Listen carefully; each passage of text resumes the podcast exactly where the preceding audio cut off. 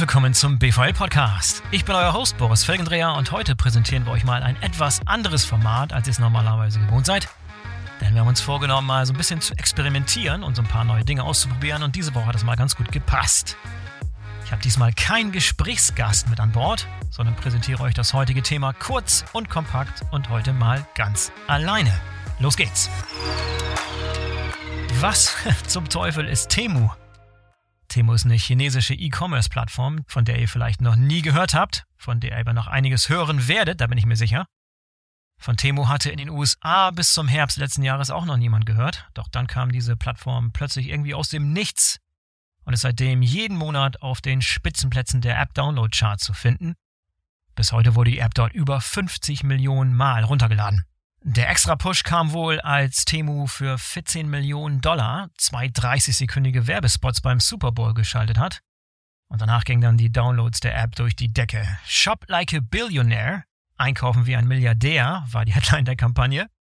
Will heißen, dass wenn du bei Temu einkaufst, dann fühlt es sich so an, als wenn Geld überhaupt keine Rolle spielt, denn die Preise sind zum Teil so niedrig, dass es fast schon absurd ist. Und sowas spricht sich natürlich rum, gerade in der heutigen Zeit, wo alles ständig teurer wird. So, und seit ein paar wenigen Wochen ist Temu tatsächlich auch hier in Deutschland am Start und wird wohl versuchen, dasselbe Playbook, das auch schon in den USA funktioniert hat, auf unseren Markt anzuwenden. Ich habe mir Temu mal genau angeschaut und recherchiert, was sich über Temu alles herausfinden lässt. Also, Temu ist kein kleines Startup von irgendeinem unbekannten chinesischen Gründerteam. Nein, Temu gehört nämlich der chinesischen Holdingfirma PDD Holdings, zu der auch Pinduoduo gehört. Pinduoduo wiederum gibt seit 2015 und ist eins der erfolgreichsten E-Commerce-Firmen überhaupt in China. Und wenn man von Erfolg in China spricht, dann hat es natürlich gleich unglaubliche Dimensionen. Also Pinduoduo soll schätzungsweise zwischen 750 und 900 Millionen Kunden haben. Angefangen hat das Unternehmen mit landwirtschaftlichen Produkten, hat das Sortiment aber sukzessive erweitert. Aber zurück zu Temo, dieser neuen Plattform, die sozusagen die E-Commerce-Expertise von Pinduoduo und die tiefen Taschen von PDD im Rücken hat und die nach eigenen Angaben über diese PDD-Connection Zugang zu einem Netzwerk von über 11 Millionen Händlern und Herstellern hat. Aber was macht Temu eigentlich? Erstmal muss man wissen, dass Temu kein normaler E-Commerce-Händler ist, sondern eine E-Commerce-Plattform. Das heißt, man findet dort Angebote von Tausenden von Händlern und Herstellern, die zurzeit alle noch aus China kommen. Man findet also Produkte, die in China gefertigt werden, die von chinesischen Händlern angeboten werden und die über diese chinesische Plattform Temu in westlichen Ländern, wie jetzt auch in Deutschland, vermarktet werden. Und damit ist Temu eine E-Commerce-Plattform, die die Kontrolle der gesamten Wertschöpfungskette nach China verlagert. Und damit wird vielleicht schon so ein bisschen deutlich, wer denn eigentlich der größte Wettbewerber ist, den Temu hier versucht anzugreifen, nämlich Amazon. Amazon hat ja auch eine Entwicklung hinter sich, von einem E-Commerce-Händler zu einem Marktplatz für Third-Party-Händler. Sehr, sehr viele davon aus China. Aber es gibt ein paar wesentliche Unterschiede zwischen Temu und Amazon. Auf Amazon findet man ja gefühlt irgendwie alles, äh, was man sich nach Hause liefern lassen kann. Timo fühlt sich an na, wie so eine Art billiger Discounter-Version von Amazon. Also wenn man ganz gezielt nach bestimmten Dingen sucht, also wenn du mit einer Einkaufsliste losziehst, dann bekommst du das meiste davon wahrscheinlich nicht auf Temu. Aber so funktioniert Temu auch gar nicht. Temu hofft nicht darauf, dass ich in der App auftauche und was ganz Konkretes kaufen möchte, so wie ich das bei Amazon machen würde, sondern Temu setzt auf Discovery-Based Shopping. Heißt, man wartet nicht, bis ein Käufer auf die Plattform kommt und einen Suchbegriff eingibt, sondern man versucht die Kundenwünsche mit Hilfe von KI ganz clever zu lernen und die Käufer dort zu erreichen, wo sie sich aufhalten. Und bei den jüngeren Käufergruppen sind das die sozialen Medien, allen voran TikTok.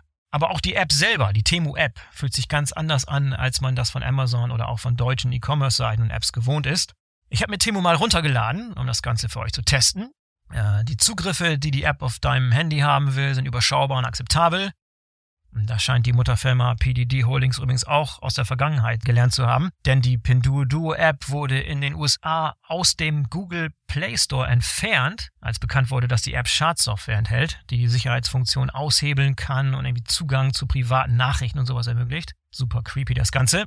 Naja, jedenfalls sagen Security-Experten bei Temu, dass das Ganze harmlos ist und deshalb habe ich mir die App mal installiert. Und was mir sofort auffiel, als ähm, die App noch, sag ich mal, jungfräulich daherkam und im Prinzip noch nicht wusste, wer ich bin, beziehungsweise für was ich mich wohl interessieren würde, hat die App wohl erstmal angenommen, dass ich jung und weiblich bin. Äh, zum Beispiel war die Suchmaske bei mir mit Nasenringe für Frauen vorpopuliert. So, und dann geht's los, so mit diesem endlosen Scrollen in der App. Zuerst wurde mir eine praktische Augenschablone vorgeschlagen, mit der man sich so die Augenbrauen besser schminken kann. Und die soll schon 5590 Mal bewertet worden sein mit nahezu perfekter 5-Sterne-Bewertung. Und die letzte Bewertung liegt nur 9 Minuten zurück, wird mir gesagt. Und über 11.000 Mal, da soll die Schablone schon äh, bestellt worden sein. Okay. Dazu dann passend 13 weiche, flauschige Make-up-Pinsel für 87 Cent, die zuletzt vor einer Minute über den virtuellen Ladentisch gegangen sein sollen. Darunter tickt eine Uhr, weil es ein Blitzangebot ist. Dann gibt's einen Doppelkinn-Reduzierer mit Fernbedienung, so eine Art Massagegerät für den Halsbereich. Auch nicht wirklich was für mich, Status heute. So, dann weiter unten kommen wir der Sache schon ein bisschen näher. Original Lenovo Ohrstöpsel Kopfhörer für 7,99 Euro. Dann eine Smartwatch, die auf den ersten Blick so aussieht wie eine Apple Watch, aber nur 10,48 Euro kostet. Und dann eine 4K Action Kamera, die so ein bisschen aussieht wie eine GoPro, für 16,44 Euro. Da soll ich mich allerdings beeilen, denn die haben angeblich schon über 613 Personen in ihrem Warenkorb. Als nächstes ein Rasensprenger, der aussieht, als wäre er von Gardena, aber nur 1,48 Euro kostet. Dagegen ist das Paar schnell trocknende Turnschuhe direkt darunter ja richtig teuer, nämlich mit 10,07 Euro.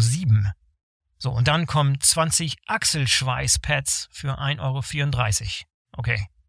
Und überall immer wieder der Hinweis, kostenloser Versand für alle Bestellungen. Lieferzeit zwischen 9 und 12 Tagen und kostenlose Rückgabe innerhalb von 90 Tagen.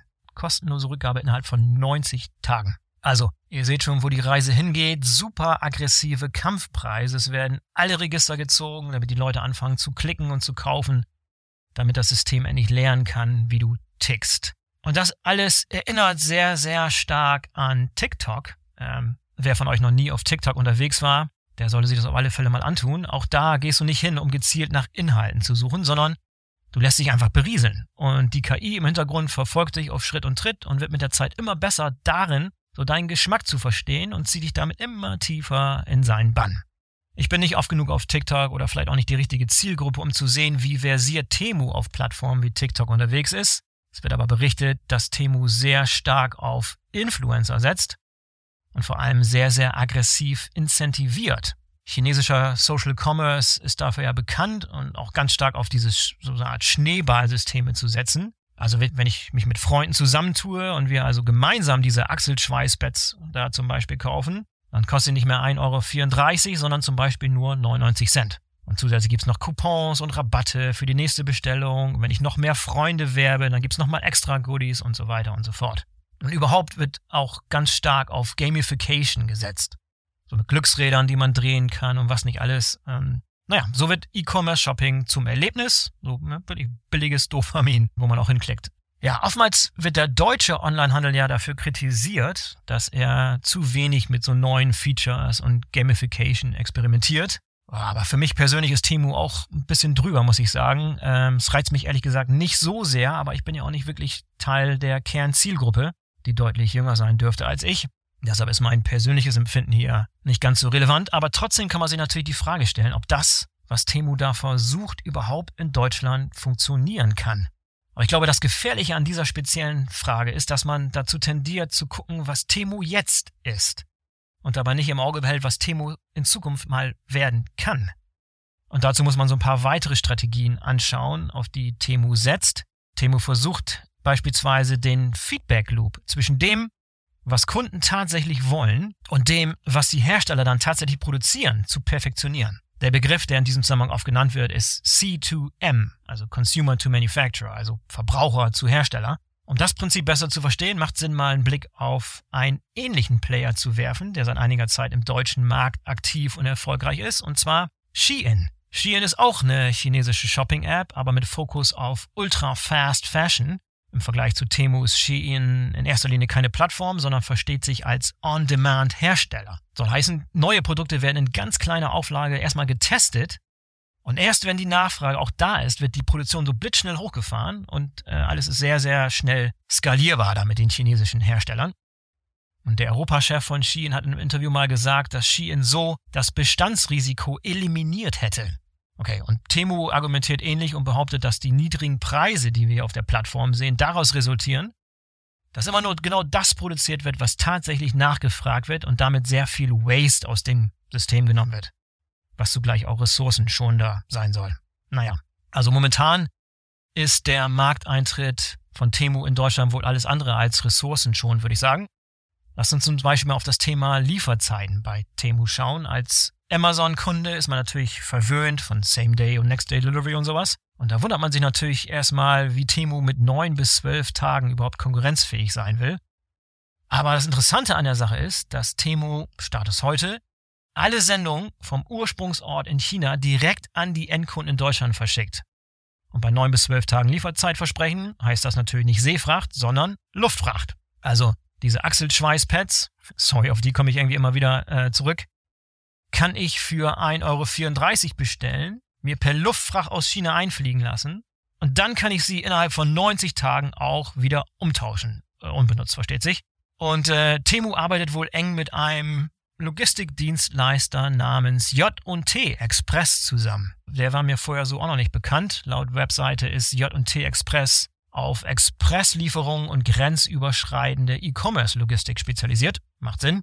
Und das Unternehmen plant einen Börsengang und hofft mit dem Volumen von Temu seine Kapazitäten entsprechend auszulassen. Interessant. Für Temu selbst ist das Ganze natürlich derzeit noch hoch defizitär, keine Frage, aber es geht in dieser ersten Phase auch erstmal darum, überhaupt Marktanteile in Deutschland aufzubauen. Und wie gesagt, diese KI-Algorithmen auf das Kaufverhalten und den Geschmack der deutschen Konsumenten erstmal zu trainieren. Ne? Kostet es, was es wolle. Aber man kann ja schon mal die Frage stellen, wie die Supply Chain und die Logistik von Temu denn in Zukunft aussehen könnte. Als Shein beispielsweise anfing, wurde alles in China produziert. Inzwischen investiert das Unternehmen in Partner und Produktion in Brasilien, in Mexiko und der Türkei, um einfach näher an den Absatzmärkten dran zu sein. Das mag bei Bekleidung auch ganz gut funktionieren. Die Textilindustrie in der Türkei zum Beispiel ist bestimmt sehr, sehr gut geeignet, um Ski-In-Waren zu produzieren, für Europa insbesondere. Bei den Elektronikprodukten und diesen ganzen Krimskrams auf Temu wird es ein bisschen schwieriger sein, diese Expertise und diese Kostenvorteile von den chinesischen Herstellern irgendwo anders auf der Welt zu erreichen. Aber das wird sich wohl zeigen. Und Temu ist wie gesagt kein Hersteller, so wie Shein, sondern eine Plattform, die von den engen Beziehungen zu seinen Händlern und Herstellern lebt und die dazu befähigen will, genau das zu produzieren, was die Käufer in den verschiedenen Regionen der Welt gerade kaufen wollen. Und da stellt sich dann die Frage, ob dieses Prinzip so einfach auf andere potenzielle Produktionsstandorte und Händler außerhalb von China übertragbar ist. Auch das wird sich dann wohl zeigen. Aber es ist auf jeden Fall abzusehen, dass sich Temu Logistik- und Lagerkapazitäten in Europa aufbauen wird und dafür hier auch wohl nach geeigneten Partnern suchen muss wenn man hier dauerhaft Fuß fassen will. Denn Luftfracht aus China äh, direkt an Endkonsumenten für Billigprodukte wird sich langfristig, glaube ich, nicht, nicht unbedingt rechnen. Momentan sind die einzigen Touchpoints, die Temu mit der Logistik hier in Deutschland hat, wohl die Cap-Dienstleister, DHL, Hermes und DPD, die für Temu die letzte Meile übernehmen. Und da bin ich mal gespannt, wie sich das Temu-Paketvolumen da so wohl in den nächsten Monaten entwickeln wird. Die Pakete von Temu soll man auf jeden Fall sehr einfach erkennen können, nämlich an ihrer orangenen Farbe. Also Warenkörbe und Bestellungen von verschiedenen Händlern und Herstellern werden scheinbar in China konsolidiert und zusammen in Temu-Plastiktüten verpackt, alle orange und dann geht's los. Und auf sozialen Medien in den USA, da kursieren auch so Fotos und Posts von Paketboten, die gefühlt nur noch orangefarbene Temu-Pakete ausliefern müssen. Wer weiß, ob wir jemals solche Verhältnisse hier in Deutschland erleben würden. Na, mal gucken. Aber dass Temo hier erstmal mit Hochdruck in den Markt geht und hier Aufsehen erregen wird, davon bin ich überzeugt und davon ist auszugehen. Ähm, ich glaube auch, dass wenn die Bekanntheit von Temu in den kommenden Monaten wächst, ich meine, das Unternehmen ist ja erst seit April hier im Markt, dann werden die Stimmen lauter werden, die das, was Temu da momentan veranstaltet, so ein bisschen hinterfragen. Denn, ist mal ehrlich, haben wir nicht gerade erst das deutsche Lieferketten-Sorgfaltspflichtengesetz an den Start gebracht und diskutieren wir nicht auf europäischer Ebene auch gerade darüber, wir die vorgeschlagenen Sorgfaltspflichten für europäische Unternehmen nicht nochmal verschärfen sollten und so weiter und so fort. dann sollten wir uns doch auch mal die Frage stellen, nach welchen Regeln eigentlich Plattformen wie Shein und Temu bei uns spielen dürfen.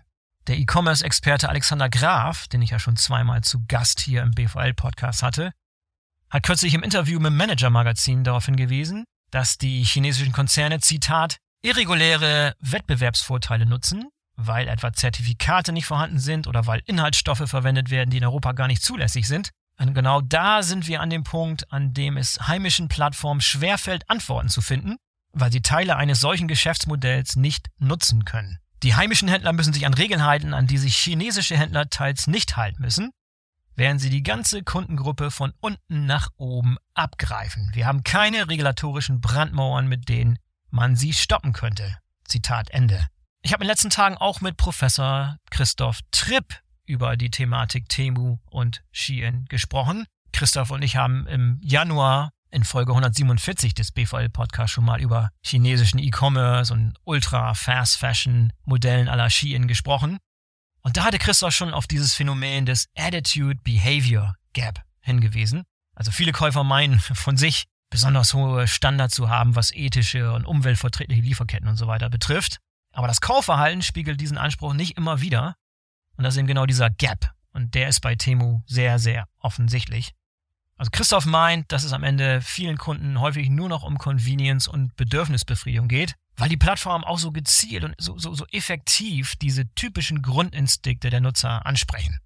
Belohnungssystem, Neugierde, aber auch Geiz und Gier. Shoptainment hat Christoph das genannt. Trifft's ganz gut, also billiges Dopamin eben. Was aber scheinbar vollkommen ausgeblendet wird, ist die Frage, wenn das alles so unglaublich billig ist, wer bezahlt denn eigentlich hier hinterher die Zeche?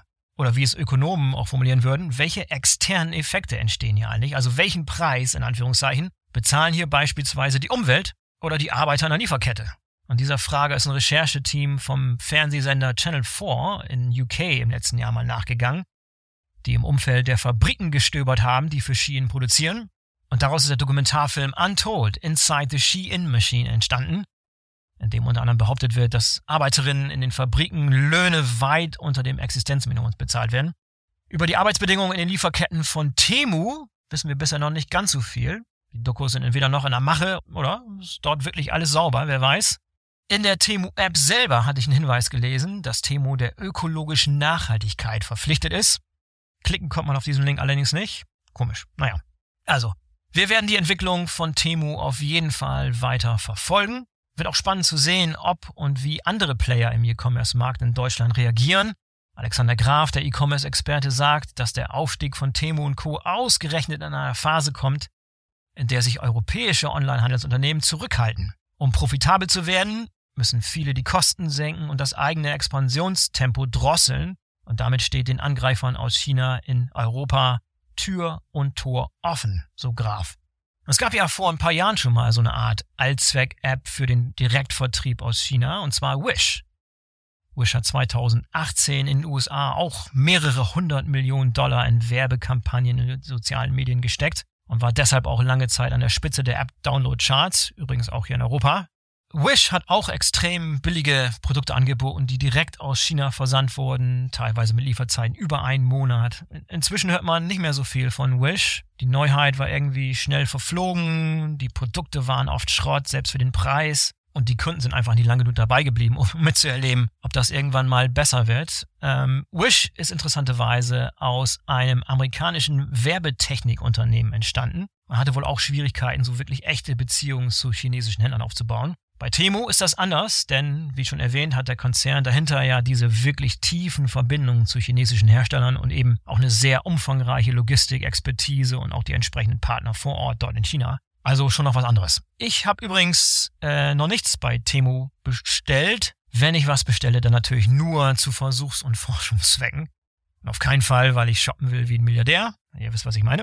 Wenn ihr euch das Ganze selber mal anschauen wollt, dann könnt ihr entweder auf die Webseite temu.com temu.com gehen, dann werdet ihr automatisch auf die deutsche Seite geleitet oder ihr geht in den App Store und dort sucht ihr nach der Temu-App. Die findet ihr da gewöhnlicherweise auf Nummer 1 oder 2 in den Charts. Wie gesagt, wir werden Temu und andere Player auf jeden Fall weiter für euch im Auge behalten und das Thema bei Gelegenheit auch nochmal wieder aufgreifen, wenn ihr wollt. Für heute war es das erstmal mit meinem kleinen Solo-Ausflug in die Welt von Temu und Co. Ich hoffe, mein Exkurs war hilfreich und hat euch an der einen oder anderen Stelle zum Nachdenken angeregt. Würde mich wie immer über Feedback freuen. Kommende Woche sind wir zurück im gewohnten Format mit einem Gast und ich hoffe, ihr seid wieder dabei.